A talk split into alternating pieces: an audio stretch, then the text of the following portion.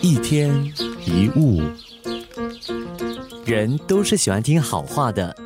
如果今天一个老板不停责骂员工你怎么做事那么没有效率，结果会是如何呢？他们也许会改变那么一点点，但效果不彰。心理学有做过一个实验，老鼠是由惩罚跟奖赏所控制的。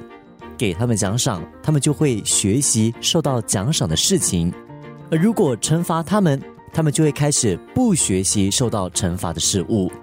这也是为什么我们经常批评或责骂朋友、家人，效果都是非常的有限。有一个很有趣的故事：一位动物学家跟朋友走在街上，经过一个建筑工地的时候呢，动物学家突然停下脚步，说：“你有没有听到板子后面有蟋蟀的声音？”他的朋友惊讶的问：“哇，周围有那么多车子跟机器在吵，你怎么可能会听到一只小虫子在叫呢？”动物学家说：“这很简单呐，我不喜欢喇叭声还有车声，但蟋蟀的叫声对我来说就好像音乐一样。”接着，他丢了一枚硬币在人行道上，当铜板在人行道翻滚的时候呢，有好多个人都回过头来听那个声音。动物学家说：“你看吧。”人都是喜欢听自己感兴趣的声音，所以不要总是说一些不中听的话。如果我们希望朋友、同事或者是家人变得更好，千万不要一直责备他们。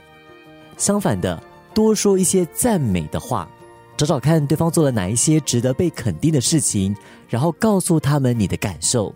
只要多去赞美，那一个他们被赞美的行为就会不断的出现。记得。多洒香水，少泼冷水。而且有的时候，我们的一句话会影响一个人一辈子。今天你骂一个人或称赞一个人，也许明天你就忘记了，但听到的人却有可能永远牢记在心。一天一物，多洒香水，少泼冷水。